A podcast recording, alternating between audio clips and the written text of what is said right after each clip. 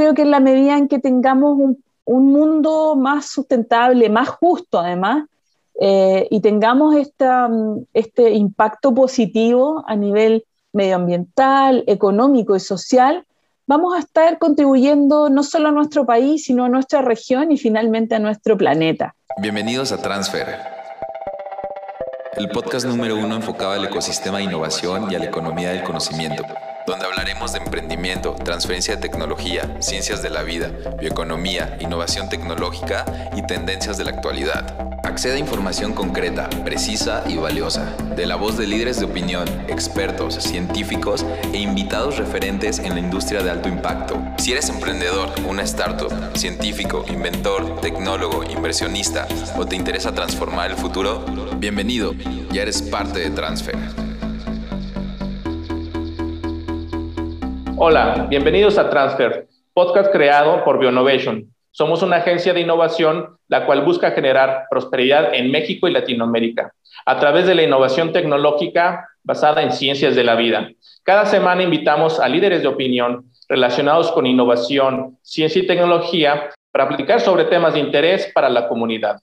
Mi nombre es Luis Medina, director de transferencia tecnológica en Bionovation, y tengo el gusto de poder platicar el día de hoy con Pilar Parada, quien es actualmente gerente general de Fraunhofer Chile. Dentro de su larga trayectoria, podemos decir que tiene formación científica. Es bioquímica de la Universidad de Chile y tiene un doctorado en biología molecular por la Universidad Autónoma de Madrid. Tiene distintos diplomados, tanto en estrategia de innovación por el MIT, en gestión de empresas y de manera muy interesante, desde 2018 dirige Fraunhofer Chile y su centro de biotecnología, donde ha centrado su gestión en la aplicación de innovación y desarrollo en biotecnología para aportar en cuestiones de sustentabilidad y una gestión ambientalmente amigable a, sectores productivos que son esenciales para Chile, como son la, la minería, la acuicultura, la agricultura y la agroindustria. También de manera relevante ha invertido más de 15 años en el desarrollo de la industria biotecnológica en Chile.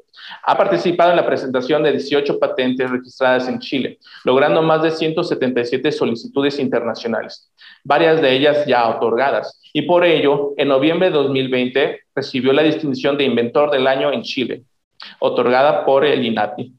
También se desempeña como mentora, como mentora en varios programas de incubación y aceleración empresarial y ha dado diferentes conferencias eh, relacionadas con el campo biotecnológico.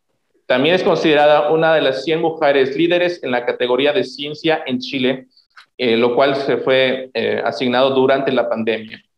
Su principal motivación, como ella comenta, es incorporar la innovación en sectores productivos mediante la aplicación de soluciones de base científica, contribuyendo a la sostenibilidad y equidad en Chile y en Latinoamérica. Pues Pilar, muchas gracias. Muchas gracias por la oportunidad de tener eh, esta charla contigo el día de hoy. ¿Cómo estás? Gracias a ti, Luis, y muchas gracias por esa magnífica introducción. Creo que yo no podría haberlo dicho mejor. ¿ah? Muy completo todo lo que contaste. Realmente tienes una experiencia muy vasta, Pilar. Creo que, digo, tiene, eh, desde el punto de vista personal, tiene tiempo eh, siguiéndote porque se me hace muy interesante lo que has estado desarrollando en Chile y es algo que deberíamos eh, realmente eh, comunicar, que llegue a más personas sobre este tipo de iniciativas que tú estás liderando. Y bueno, para empezar, siempre pregunto a nuestros invitados sobre su trayectoria. Si nos puedes platicar un poco sobre tu trayectoria, porque eso, al final de cuentas, motiva a la gente que nos está escuchando, no solamente en México, en toda Latinoamérica tenemos eh, audiencia habla hispana en las diferentes regiones del mundo. Y, no, y bueno, si nos puedes platicar eh, sobre, sobre tu experiencia. Sí, por supuesto. Mira, Luis, yo eh, partí como bioquímica en la Universidad de Chile. Y en realidad desde, mi, desde el inicio de mi carrera siempre eh, me gustó mucho la aplicación tecnológica. Cuando yo empecé a estudiar bioquímica no existía la biotecnología en Chile como carrera, eh, hace muchos años atrás, por cierto, pero eh, digamos que siempre tuve esa idea de, de, hacer algo aplicado. Entonces cuando salí de la universidad, eh, después de, seis años, porque cinco años de, digamos, de, la universidad, más, más un año final de, tesis. Y entonces yo dije, bueno, ¿y ahora qué hago? ¿no? Y yo decía, bueno, quizá me gustaría hacer un doctorado, pero un doctorado en algo aplicado. Y se me ocurrió, bueno, no, me casé eh, ahí en ese intertanto de terminar la carrera y mi marido también bioquímico, decidimos irnos a España, ¿no? Y ahí en España em, quise buscar algo aplicado me fue a un laboratorio que trabajaba con levaduras. Y pensando yo en mis fantasías internamente que quizás, eh, bueno, la levadura, el pan, la cerveza, ¿verdad? Es algo como bastante aplicado. Pero claro, empecé en este laboratorio a trabajar y a poco andar terminé en, en, una tesis que era muy, muy básica. Estudiaba el tallo ribosómico de la, de la, levadura, o sea, el tallo es como una protuberancia que tiene el ribosoma de la levadura y eh, mi, mi estudio era eh, qué proteínas contenía ese tallo para determinar la, la, digamos, la producción de ciertas proteínas en particular, ¿no? Entonces al final terminó siendo súper básico, a pesar de que yo quería que fuera aplicado. Claro, pero la gracia de mi tesis es que yo eh, mientras estaba ahí haciendo la tesis, salió la primera secuenciación, se liberó, digamos, la primera secuenciación de Saccharomyces cerevisiae, em, lo cual fue toda una revolución, porque eh, justamente yo tuve la, la, oportunidad, hoy día hacemos mutaciones como si fuera algo de todos los días, pero en ese minuto, el año 96, eh, el tener la secuencia genómica completa del genoma de la levadura era, era una cosa espectacular, digamos. Así que tuve esa tremenda ventaja de, empezar muy temprano, en el, año 96, como digo, a, diseñar mutaciones y hacer experimentos que en ese minuto fueron bastante revolucionarios. De hecho, eh, pude hacer microscopía de dos fotones, resonancia plasmones de superficie y cosas como esas que hasta el día de hoy siguen siendo bastante novedosas. Entonces aprendí mucho en mi tesis, pero dije, bueno, voy a volver a Chile, mi, mi, marido también, decidimos eh, volver a Chile a contribuir con nuestro conocimiento. Y de nuevo yo tenía ese espíritu de la aplicación tecnológica. Entonces dije, no me voy a insertar en la universidad porque si me inserto en la universidad, ahí sí que ya eh, voy a enfocarme absolutamente en la ciencia básica que, no era mi vocación ¿ah? de origen. Entonces dije, no, voy a resistirme y no, no ingresé a ninguna universidad y empecé a buscar empresas de biotecnología. Eso yo volví el año 2001 a Chile. Y en ese minuto todas las empresas de biotecnología que habían en Chile eran más bien de venta de servicios. No, había muy poco de investigación aplicada. Entonces, la verdad que me frustré un poco porque estuve el primer año eh, de vuelta, bueno, los primeros ocho meses en realidad, buscando trabajo que no fuera en la universidad. Sí. Y bueno, la verdad, muy difícil. Y finalmente me empleé en una empresa cosmética eh, como, como jefa de desarrollo de productos. Y la verdad es que visto en retrospectiva, eso fue lo que determinó que yo me dedicara a la biotecnología como tal, ¿no? Porque a partir de esa experiencia en esta empresa cosmética, yo empecé a relacionarme más con eh, los negocios, digamos, o sea, cómo hacer un negocio, cómo hacer algo que fuera exitoso en términos de producto y cómo hacer que este producto saliera al mercado y cómo eso lo podía combinar con la ciencia. Entonces, la verdad que alcancé solo a estar ahí dos años y apareció en el diario, de hecho fue mi mamá la que llegó y me dijo, mira, en el diario buscan a, una persona como tú, me dijo mi mamá. el, año, el, año, el año 2003. y esa fue eh, Biosigma, que era una... Biosigma fue una, una, un joint venture, o sea, una, una, empresa que, se, que, que, digamos, nació a propósito de una, em, una idea del gobierno de Chile de fomentar los programas genoma en distintas áreas productivas del país. Y esta, que era Biosigma, era eh, justamente en minería, que para nuestros eh, amigos que nos escuchan, Chile es principalmente un, un país minero, por lo tanto es la, la principal actividad económica de Chile y entonces yo dije, bueno, mira qué interesante, cómo poner el genoma en la minería. Parece una idea bastante loca incluso hoy día.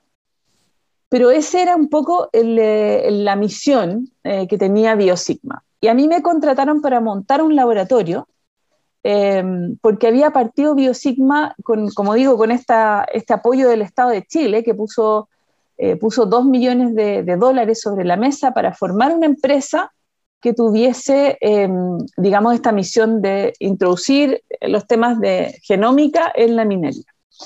Entonces Codelco, que es la empresa principal, la empresa del Estado de, minería, eh, buscó un socio, un socio que es Nippon Mining, que es un JX Nippon Mining, que, es un minero, digamos, muy, muy famoso porque son, em, se dedican a la fundición de minerales, principalmente de concentrados de cobre. Entonces, eh, JX aceptó la invitación de Codelco y eh, también puso un millón de dólares sobre la mesa, Codelco otros dos millones de dólares y partimos esta, esta, esta idea, esta misión, con cinco millones de dólares sobre la mesa para hacer innovación en biominería. Y yo tuve esta maravillosa misión de, de comenzar el laboratorio, eh, de comprar equipos, mucha gente que, que, me dice, me acuerdo de ti sentada en unas cajas en un laboratorio vacío. ¿ah? sí. Y, la verdad es que fue, fue muy bueno esto porque tuve que contratar gente y montar toda una aventura en términos de biominería que duró hasta el año 2016. Eh, finalmente, el año 2017, en enero, eh, Biosigma se fusiona con otras, con otras filiales tecnológicas de Codelco y es lo que eh, se pasó a llamar Codelcotec. Pero efectivamente, Biosigma tuvo una tremenda, eh, digamos, eh, un efecto muy positivo en el ecosistema chileno, en cuanto a que fuimos los primeros, y, de hecho por mucho tiempo éramos los que más patentábamos en Chile en temas de, biotecnología. Eh, bueno, de ahí salen todas esas patentes que la mayoría, digamos, 16 de mis 18 patentes vienen de esa época.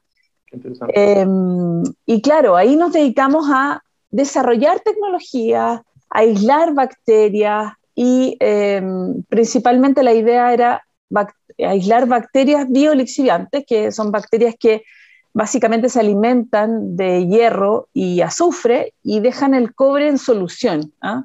Entonces, es maravilloso porque lo que nosotros hacíamos era regar pilas de material, o sea, cerros, imagínate un cerro lleno de piedra, porque el cobre está contenido en este mineral que son piedras, entonces arriba poníamos aspersores como los que uno utiliza para regar el jardín, ¿verdad?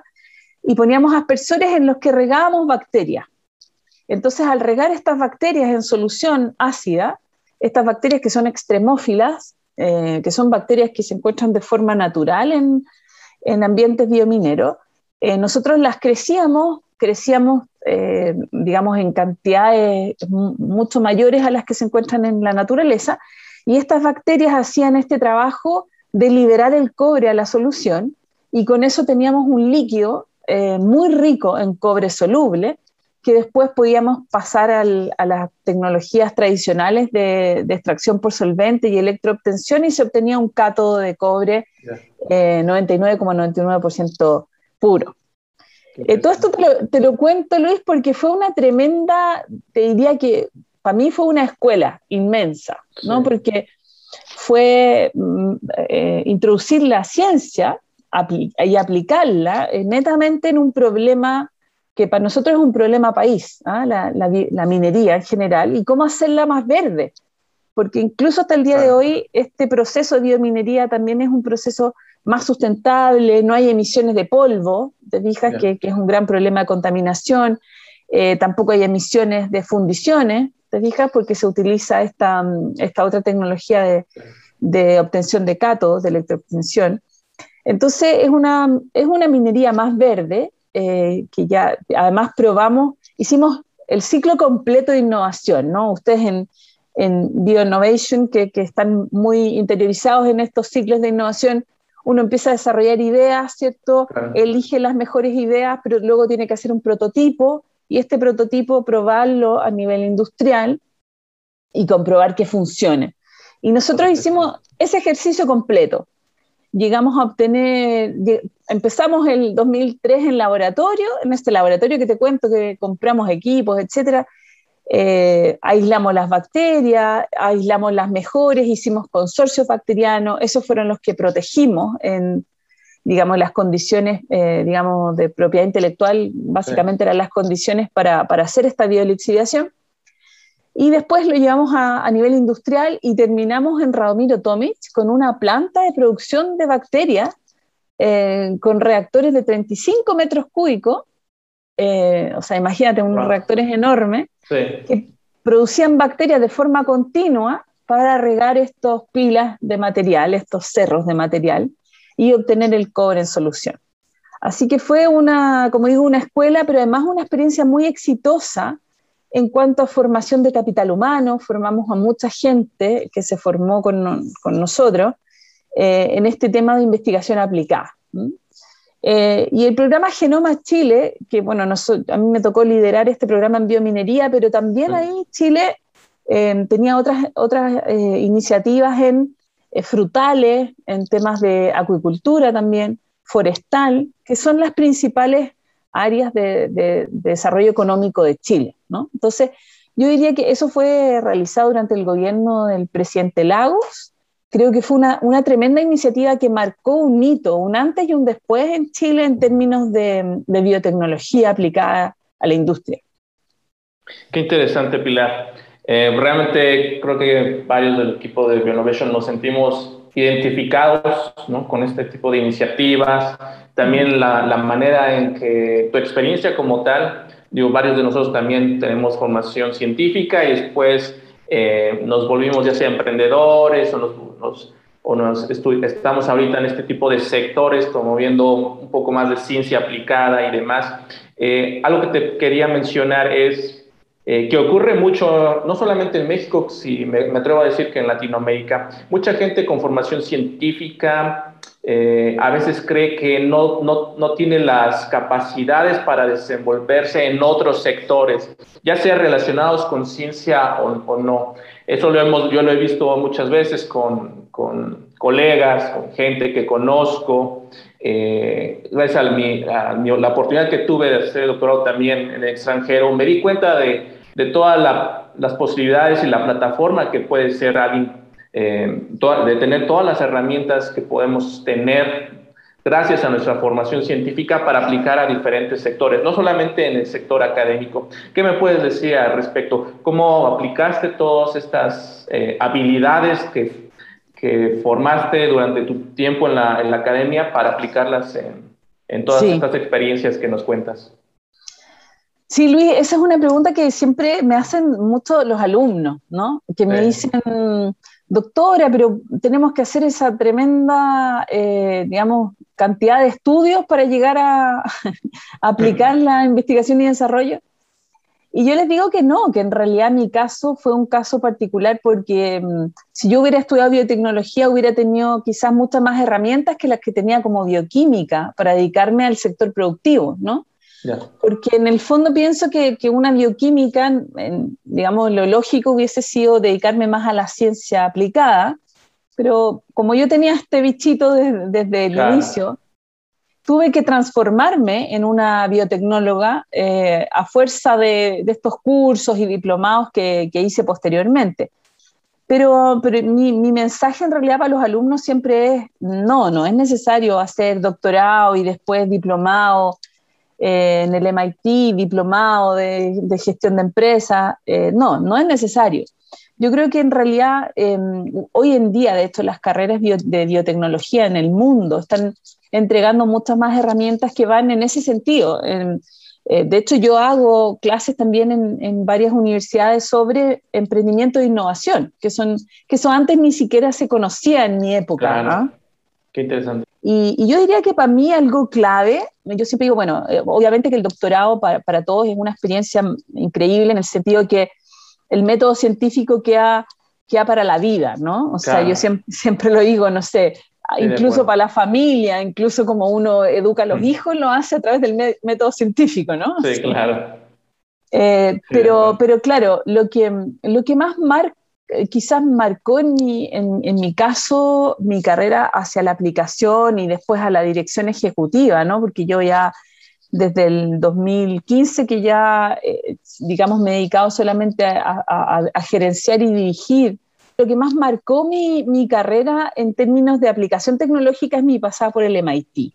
Y ahí uno lo que ve es de gente como uno eh, que efectivamente se está dedicando a lo que tú dices, al emprendimiento, eh, a la innovación, y, en distintas posiciones, ¿no? O sea, hay los que eligen emprender un, negocio personal en biotecnología, que suena difícil, porque siempre los estudiantes me dicen, pero claro, ¿cómo voy a poner un laboratorio en el garage en, eh, de, mi casa, ¿cierto?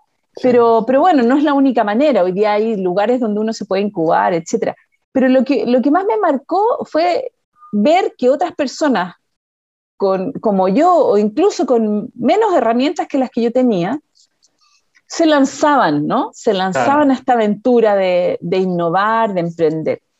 Y ahí uno se da cuenta que lo que, lejos, lo que más eh, ayuda son las manos a la obra, ¿no? O sea, el de verdad ponerte a, ejecutar una, una, una aventura de, de, innovación y de emprendimiento. Porque, y en este sentido, eh, algo muy cierto es, ojalá uno pueda tener muchas, muchas experiencias en este sentido, ya desde la universidad, ¿verdad? Y, y, uno ve que ahora los chicos se atreven, ¿no? Y, se juntan un par de amigos y forman empresas, y eso es maravilloso. Yo creo que eso está ocurriendo en toda Latinoamérica. En México tenemos ejemplos muy, muy buenos al respecto, igual que en Chile. Eh, y eso de alguna manera nos, nos incentiva, incentiva a, los estudiantes a, a continuar. Em, y yo te diría que, que, algo muy, muy importante, que también lo he vivido mucho, es el mentoring. A mí me ha tocado participar de altas experiencias de mentoría a jóvenes y, y, ahí también uno se da cuenta que, claro, tienen ideas geniales que a veces le falta un poquitito pulirla para transformarlas en realidad. Entonces ahí creo que la, la, la responsabilidad que tenemos la gente como yo, que ya ha pasado y que ha tenido varios ciclos de innovación en el cuerpo, es poder transmitir también esta experiencia. Claro, estamos totalmente de acuerdo. Estamos totalmente de acuerdo con, con el, el, poder compartir ¿no? todo el conocimiento, experiencias que hemos tenido a lo largo de este tiempo y bueno, es una, es un aliciente.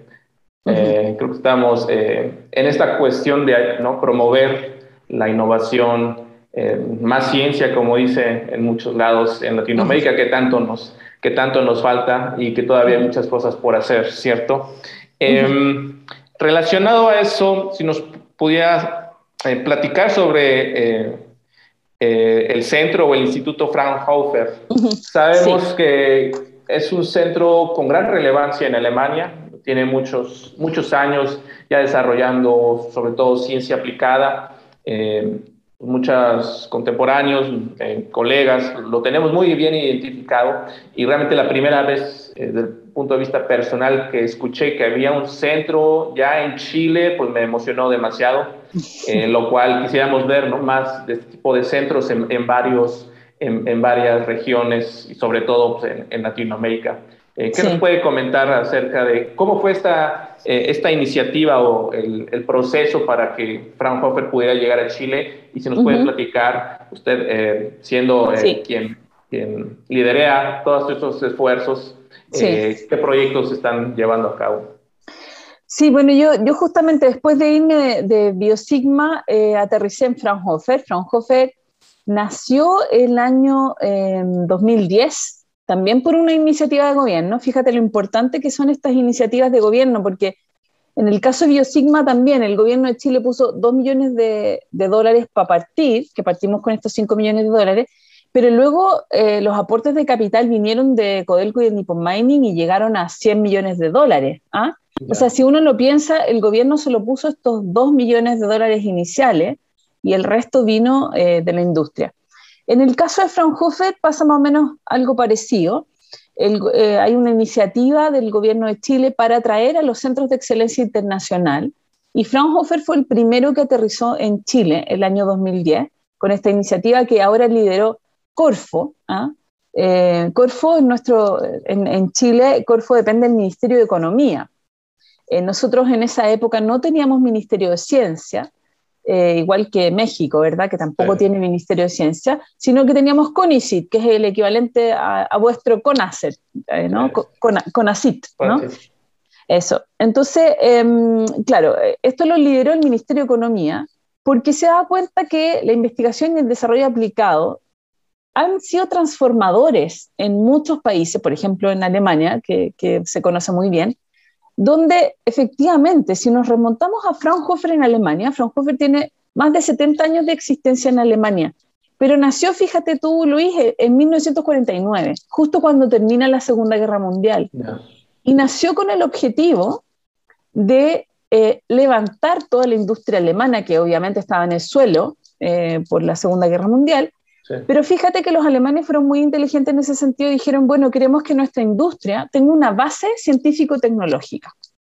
Entonces vamos a crear Fraunhofer para poder hacer este, este traspaso, esta traslación de ciencia hacia el sector productivo y darle ventajas competitivas a nuestra industria de manera de que podamos competir a nivel mundial. Entonces esa decisión que se toma en 1949, fíjate que determina que eh, los alemanes tengan una industria tremendamente tecnológica, porque fíjate que ellos eran eh, principalmente su, principal actividad era la manufactura. Y si hoy día nos vinamos a, nivel global, el mayor manufacturador del mundo es China hoy día, ¿verdad? Sí. Sin embargo, eh, Alemania se dio cuenta que no iba a competir contra China en mano de obra, sino que en tecnología. ¿Te? Entonces, sigue manteniendo hasta el día de hoy, después de más de 70 años, eh, a los institutos Fraunhofer, eh, que hoy día son 75 institutos en 35 ciudades de, Alemania, y los sigue manteniendo como eh, base de su estructura económica, ¿ah? porque está convencido Alemania de que efectivamente a través de la ciencia y la tecnología puede hacer una tremenda diferencia. Entonces, eh, Alemania comienza con esta lógica de sacar sus institutos fuera de Alemania, justamente con Chile. Y nosotros somos el, eh, primer centro de, excelencia internacional fuera de, Alemania, que se forma en 2010. Y después tenemos también en Estados Unidos, que en Estados Unidos ya eh, tienen cinco centros, ¿verdad? En Chile somos dos centros el de biotecnología y el centro solar. Eh, y hoy en día hay, además de esto de Chile y Estados Unidos, hay otros seis eh, centros eh, alrededor del mundo, en Singapur, en Italia, en Irlanda, etcétera, ocho centros fuera de Alemania. Y con esto Alemania busca, además de continuar con su modelo, que es un modelo basado en la colaboración público-privada, porque todos los institutos alemanes se basan en un financiamiento de tres tercios, donde hay un tercio del Estado, que en el caso de Alemania puede ser el Estado alemán o federal, en el caso de Chile es el Estado de Chile, porque somos, eh, somos centralizados, digamos, em, y eh, los otros dos tercios, uno proviene del sector privado directamente a través de contratos con empresas, y el otro, el otro tercio viene de eh, contratos concursables en el mundo. Entonces, fíjate que si bien en Chile fue la primera em, iniciativa fuera de Alemania buscando creatividad, porque lo que más busca Alemania al salir de Alemania es buscar la creatividad que puede encontrar en otros países. Y Alemania además se da cuenta de la diversidad eh, de miradas, que, importantes que son, ¿verdad? Que los equipos sean multidisciplinarios y multiétnicos y multitodo hoy en día. Y, por eso es que crea este centro en Chile, ¿ah? que llevamos, este es nuestro eh, año 11 de, financiamiento en Chile con el Centro de Biotecnología y con el Centro Solar eh, llevamos cinco años de, no, perdón, sí, 2015 al seis años de financiamiento eh, y de existencia, digamos, en, en Chile. Qué interesante, Pilar. si nos ¿Puede comentar acerca de algún proyecto que estén ahí desarrollando para que la gente pueda tener una mejor idea de, algún, algún ejemplo? Sí, mira, eh, como te digo, dos, dos, dos, centros, ¿verdad? El solar, que se dedica principalmente a temas de energías renovables y particularmente energía solar, porque en Chile tenemos la mayor irradiación solar del mundo en el desierto de Atacama.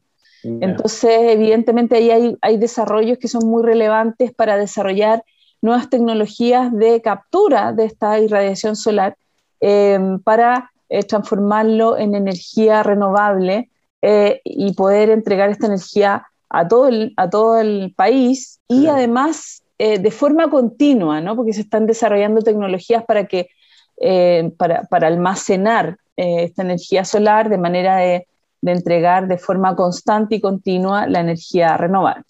Después en el otro centro, en el Centro de Biotecnología, que yo dirijo además como directora ejecutiva, además de gerente general, Em, ahí tenemos varios, varios tipos de proyectos, pero principalmente eh, te quería comentar de dos tipos de proyectos, porque tenemos dos áreas, la de bioeconomía y por otro lado em, eh, biotecnología ambiental. Pero en la de bioeconomía estamos muy, muy relacionados con la industria alimenticia, porque te diría que es el segundo em, actividad económica más importante de Chile después de la minería.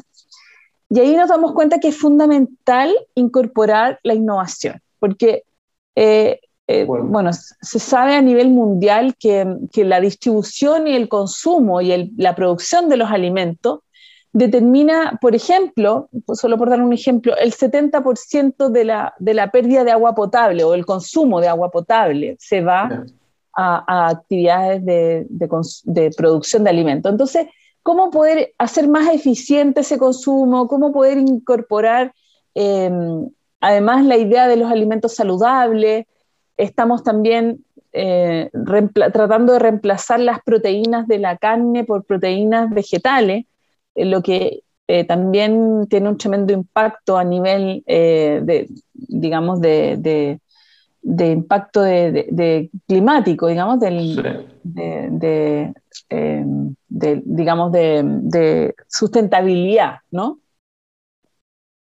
Entonces, eh, creemos que ahí tenemos mucho que hacer. Nosotros eh, hemos tenido un liderazgo importante en el apoyo y en la ayuda a las pymes, a las pequeñas y medianas empresas, que están tratando de incorporar ciencia y tecnología en sus prototipos, en alimentos saludables, en alimentos que de alguna manera entreguen esta eh, mayor sustentabilidad eh, en términos generales. Qué interesante, Pilar. En ese sentido, eh, ¿usted cómo puede describir qué es la bioeconomía? Digamos, para la gente, para la audiencia que no, tal vez nunca ha escuchado ese término y que hoy en día está muy en boga, ¿no? se menciona por varios sitios, varios lados. a veces llega a confundirse con economía circular. ¿qué, ¿qué, nos puede decir al respecto? Sí, mira, fíjate qué buena pregunta eso, porque a nosotros además nos gusta mucho hablar de bioeconomía circular. ¿ah? Ese es ah. como, como el ideal, ¿ah? porque en verdad si separamos las dos cosas, la bioeconomía es el paradigma de desarrollo sustentable, que se basa principalmente en la producción de bienes y servicios a partir del, del uso y la transformación de conocimiento, recursos biológicos y en general de recursos naturales renovables por ejemplo, las plantas, la madera, los hongos, los microorganismos, o, hablando en genérico más de la biomasa, ¿no? Y esto efectivamente se hace aplicando ciencia y tecnología, porque queremos, acá en Chile es muy, nosotros en Chile no tenemos una política de bioeconomía, queremos movernos hacia ella, porque es la única forma que nos va a permitir salir de esta lógica del modelo extractivista, lineal, ¿verdad? Nosotros, imagínate, en Chile tenemos la, minería, o sea, sacamos las rocas, sacamos el cobre, producimos el cobre y nos olvidamos de todo lo que queda atrás, que, que son residuos. ¿Te fijas? No, no, no, Muchas veces no se, ahora hay leyes que obligan a las empresas a hacerse cargo de esos residuos, pero hasta hace poco ni siquiera habían estas leyes. Entonces, también tiene que ver la, bioeconomía con esto, con basar eh, la economía en recursos renovables, olvidarnos de estos recursos fósiles y contaminantes y tener un modelo sustentable donde podamos conjugar las dos cosas, porque nos interesa tener un crecimiento económico, y yo creo que a todos los países de Latinoamérica nos, me interesa mucho ser económicamente eh, exitoso, ¿verdad? Tener ese crecimiento deseable para todos, pero sin olvidar la protección ambiental y además la protección social. Porque la gracia de la bioeconomía es que, digamos, considera las dos cosas. Considera este ámbito ambiental, que es muy relevante para la protección y sobre todo para, eh, digamos, disminuir este impacto que estamos teniendo como seres humanos en el cambio climático, ¿verdad? Y, también, por otra parte, se preocupa de este tema social, de cómo eh, tener un impacto positivo en las personas. Entonces, yo te diría que, bueno, México entiendo que sí tienen política de bioeconomía, ¿no? Por lo menos hay una discusión al respecto. Sí, de acuerdo. Porque, por ejemplo, Colombia es uno de los países señeros en temas de bioeconomía en toda Latinoamérica. Y ellos hace, hace rato que que tienen una política de bioeconomía que están tratando de, eh, digamos, extender en todos sus ámbitos. Pero yo te diría, de hecho nosotros lo hemos comentado también con Uruguay. Uruguay está en este minuto discutiendo su política de bioeconomía y me gusta mucho la experiencia de Uruguay porque rescato que ellos se han dado cuenta de que es muy necesario que la política sea transversal, esta política de bioeconomía que no solo esté a lo mejor alojada en el Ministerio de Medio Ambiente o en el Ministerio de Economía, sino también en los ministerios de Ciencia, en los ministerios de Desarrollo Social. Eh, ¿Te fijas? O sea, todo es algo, es una, es una política que debiera impactarnos como sociedades, digamos, como un país completo, y ojalá como continente. Esto nosotros, la bioeconomía, eh, también viene a partir de Europa, ¿verdad? O sea, surge originalmente en la Unión Europea. Em, Alemania es uno de los países que, lleva la bandera de la bioeconomía hace mucho rato. Y, y, fíjate que han, digamos, ido actualizando el tema de la bioeconomía.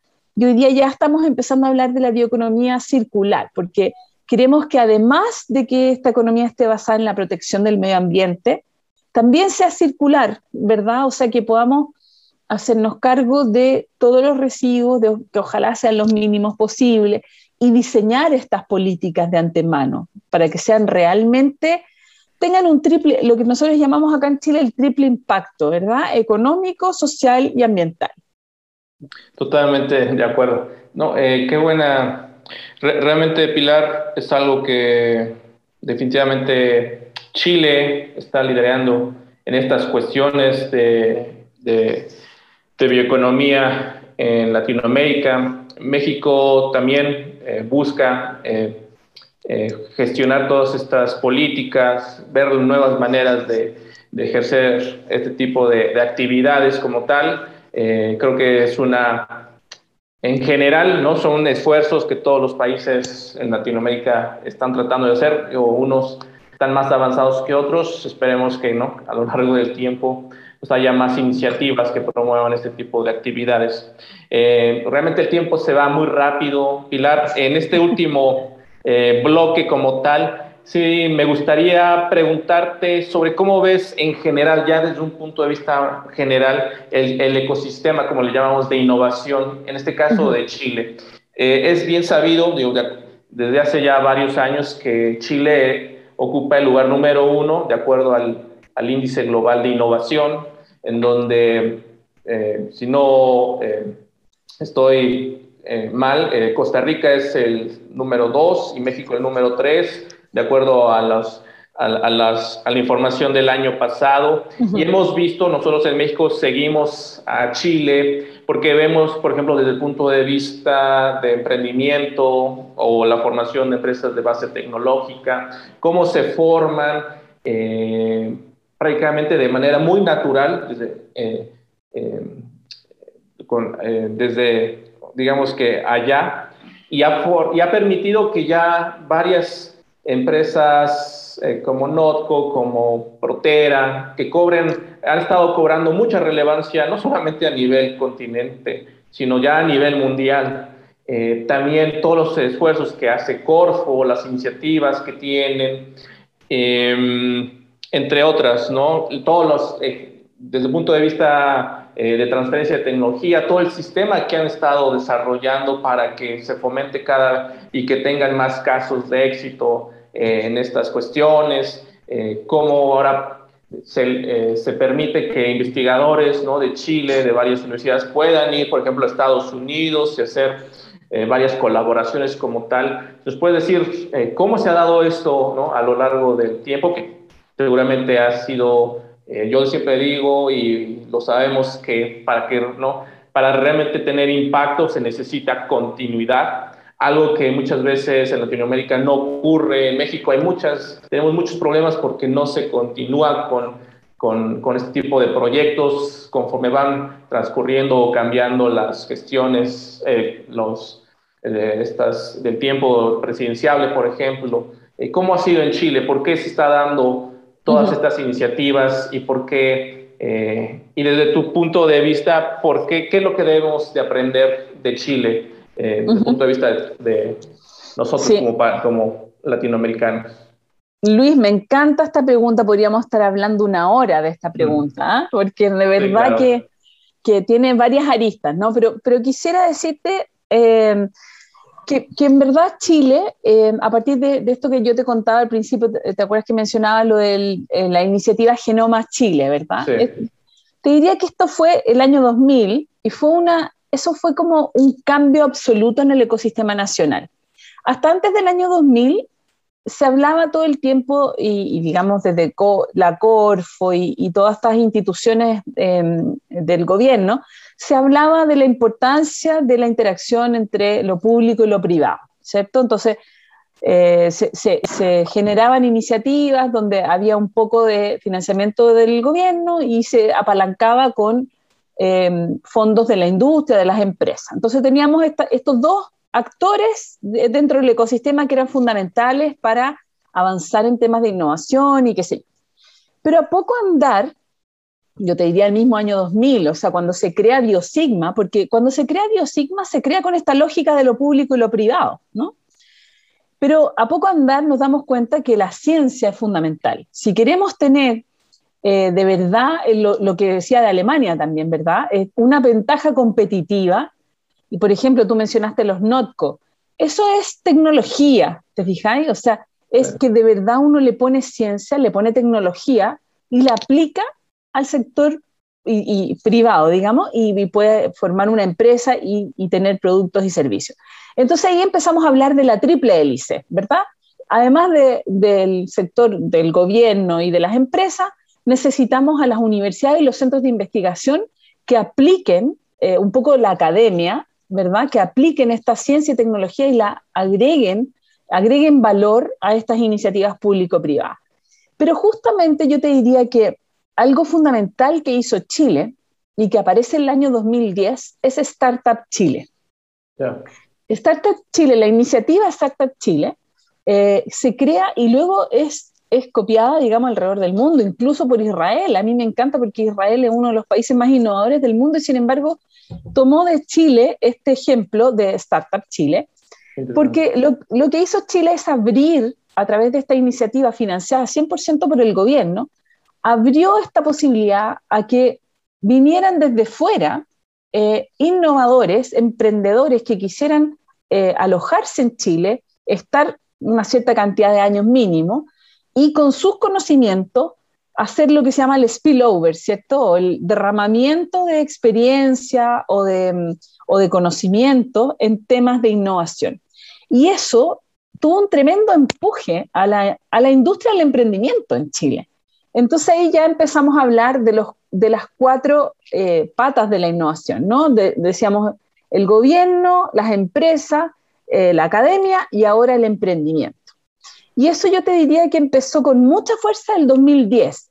Ahora, ya había empezado antes, el 2005, qué sé yo, pero el 2010 con este programa que hizo el Estado de Chile, y digo el Estado porque se ha mantenido por distintos gobiernos. Eso que tú comentas tú cuando que lo comentaste al pasar, pero es fundamental. Cuando cambia el gobierno y no continúan las iniciativas, es lo peor, porque es como que pierdes todo el esfuerzo anterior. ¿Te fijas? Aquí en Chile eso fue un esfuerzo continuado, continuado que, que, hasta el día de hoy sigue existiendo Startup Chile y es maravilloso. Pero fíjate que eso mismo dio pie para que eh, se creara una necesidad que es la necesidad de tener capitales de riesgo, porque todas estas iniciativas no se pueden financiar por, el, por los bancos tradicionales, porque no entienden de qué se trata. Entonces necesitas capitales de riesgo. Y ahí entonces tenemos lo que hoy en día eh, yo creo que es el ecosistema más virtuoso que tenemos en Chile, que es una, podríamos hablar de una quíntuple hélice, ¿no? O de, los dedos de la mano también, ¿no? Eh, que tenemos lo público, lo privado, eh, la academia, el, el, emprendimiento y ahora los venture capital o capitales de riesgo. Y con estos venture capital, que de verdad empezaron al principio como capitales ángeles o digamos, muchos eh, de, incluso de family offices, ¿cierto? Familia, eh, familias chilenas que tenían dinero y querían invertirlo. Eh, empieza así, hoy en día ya se ha, em, se ha profesionalizado mucho más y hoy en día tenemos una industria de los capitales de riesgo que viene a completar este ecosistema. Entonces, si tú me preguntas, Luis, ¿qué es lo que podríamos aprender de Chile? diría, y quizás hacerlo como en fast track para México, es ojalá tener estos cinco actores del ecosistema, que son fundamentales para que el ecosistema funcione bien. Ahora yo te diría que Chile, porque tú me dices cuáles son las lecciones aprendidas de Chile, Chile lo ha, lo ha, hecho increíble en emprendimiento, lo ha hecho increíble y ahora tenemos este nuevo programa que se llama Startup Ciencia, donde buscamos justamente ya no solo startups en general, porque tuvimos un boom de, un boom de startups que estaban muy dedicadas a las aplicaciones de teléfono, las apps, ¿no? Em, hoy en día buscamos algo, algo parecido a los Protera o los Not Company, ¿verdad? Em, que son mucho más basados en ciencia y tecnología, que son empresas que tienen una escalabilidad y un futuro increíble. ¿Te Entonces buscamos replicar esas alternativas con esto de Startup Ciencia. Sin embargo, y ahora quiero poner también sobre la mesa los, los, los debe, estamos, ¿con qué estamos al debe en Chile? Yo te diría que el gran, la gran deuda que tiene Chile es en la innovación, porque el emprendimiento lo hace increíble, pero en la innovación a nivel de las industrias, de las grandes industrias, estamos muy al debe. Creo que las grandes industrias todavía no se atreven todavía son tímidos en, tener estas iniciativas eh, más arriesgadas, no confían en la ciencia, yo creo que un poco por desconocimiento, ¿no? porque, porque también les ha ido bien haciendo lo que saben hacer, entonces no, no ven como necesidades de cambiar, ¿no? Yo creo que también el status quo determina que si me está yendo bien de esta manera, ¿para qué voy a cambiar? Pero Evidentemente que la innovación es necesaria, nos hemos dado cuenta ahora durante la pandemia que si no tuviéramos internet y no tuviéramos todo lo digital, eh, claro, eh, hubiese sido imposible la continuidad de la actividad económica en los países. Entonces nos damos cuenta que la industria 4.0, la automatización, la digitalización y eh, la incorporación de la ciencia y la tecnología son básicas para poder triunfar y hacer que nuestros países en Latinoamérica sean mucho más exitosos eh, con estos modelos de sustentabilidad a largo plazo. Qué interesante, Pilar. Eh, como dicen ¿no? en, el, en, el ámbito en el que estamos, ¿no? si no pregúntenle a Blockbuster, ¿cierto? Que era una gran empresa de Estados Unidos simplemente por no innovar, eh, pues simplemente desapareció como tal, ¿no? Exacto. Lo mismo que Fujifilm, ¿verdad? O Kodak, ah, que no, no, creyeron en esto de la, de, la, digitalización y bueno. Sí, de acuerdo. Eso es lo que pasó. Mm. Pues Pilar, eh, realmente ha sido eh, una charla muy interesante, muy enriquecedora, que seguramente le va a encantar a, a, nuestra audiencia. Digamos que ya llegando al final de nuestro podcast, si nos puedes, si quisieras dar algún mensaje final eh, ya para, para cerrar.